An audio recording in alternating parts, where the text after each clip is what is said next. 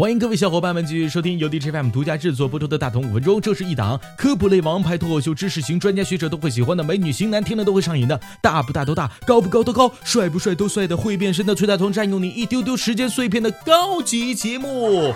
今天大同要跟你们说的就是如何知道他是真的爱你，还是只想碎你。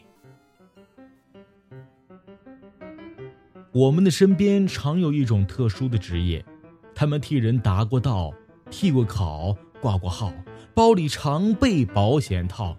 他们耐得住寂寞，经得起打击，还是称职的搬运工、修理工、陪聊员、提款机。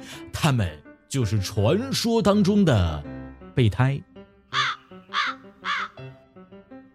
备胎呢也分为全尺寸、半尺寸，以及连备胎都没有当成只是换胎的时候用了一下的千斤顶，还有连换胎的时候都没有用到的，就在打胎那会儿用了一下的打气筒。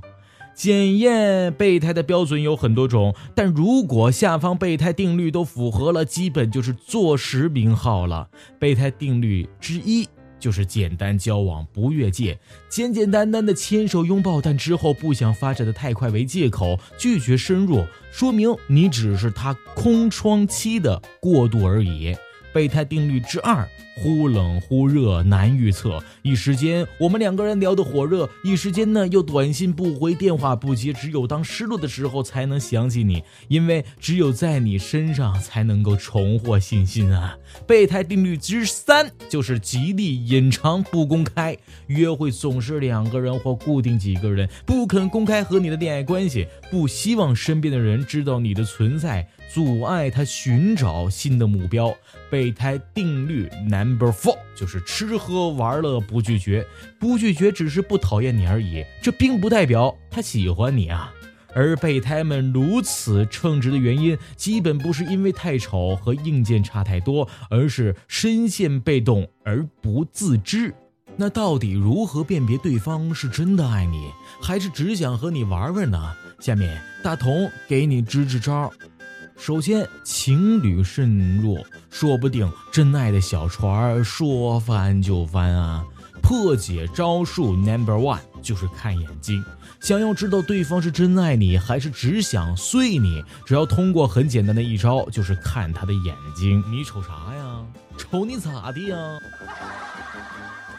这还是我们祖先们留给我们的重要遗产。在语言没诞生之前，原始人是依靠眼睛和姿态进行交流的。握手就是从其中敷衍而来，表示手中没有武器；而眼神的交流，因为面部肌肉和五官神态的变化，能表达出的含义非常的多。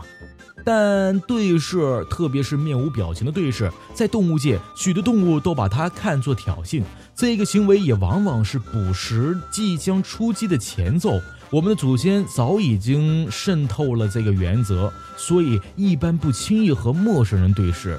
就算在现在这个文明社会，和不是特别亲近的人对视了很久，都会不自觉地转移视线，或者忍不住笑场。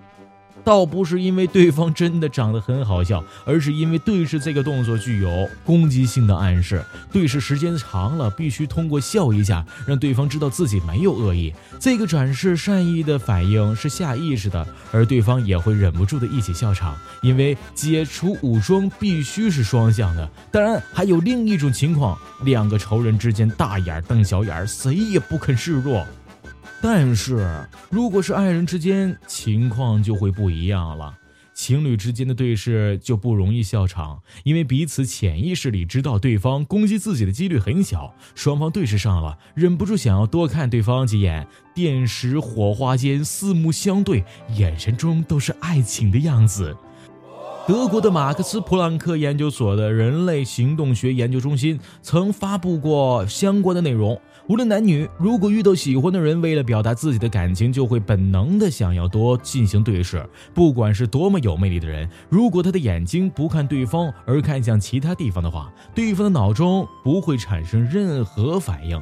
另外，如果对方真的爱你，会更多的关注你的脸，而不是其他地方。日本的东京大学汤姆克里博士做了一个实验，让十名男女模特穿上内衣，然后让男性确定魅力评价标准。实验结果显示，想要建立稳定关系的百分之八十的男性都选择了脸作为判断的标准；想要维持短暂关系的百分之四十的男性，主要对模特的身材进行了评判。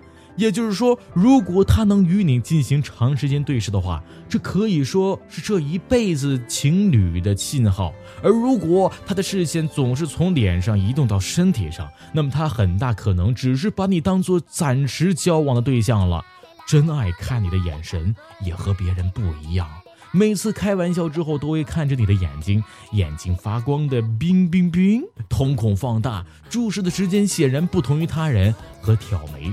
如果是情侣间，还可以利用上面这些对视定律来增进感情。研究显示，对视八秒胜过甜言蜜语好多倍。那破解招数 number two 就是看言行举止了。看到这里，听到这里的朋友们纳闷了：我眼神不好怎么办呢？别慌，下面大同总结出不少老司机朋友们提供的经验，除了看眼睛，符合以下特点也基本是真爱了。首先，男孩子啊，一愿意为你改变自己。一个嗜酒如命的男人，如果因为你不喜欢而戒酒，那说明他哎还是喜欢你的。第二点，在意你的出现，愿意暂停游戏跟你说话。三，不轻易许诺，尊重和责任感永远比情话缠绵更重要。四，要么肯为你花钱，要么肯为你花时间。亲爱的，我心情不好。嗯，宝宝，我不玩了，咱们逛街去。女孩子嘛，第一点愿意和你分享她的隐秘心事；第二点，眼里只有你，没有别人，不会在你面前和其他男孩玩暧昧；第三点，什么时候都愿意陪伴在你的身边，不离不弃。其实判断他爱不爱你这事儿没有标准的答案，那些情商高手的花丛老手，花点时间花点心思也能装得滴水不漏。真爱往往是在很多小细节当中体现出来的。祝各位朋友们都能寻找属于自己的幸福吧。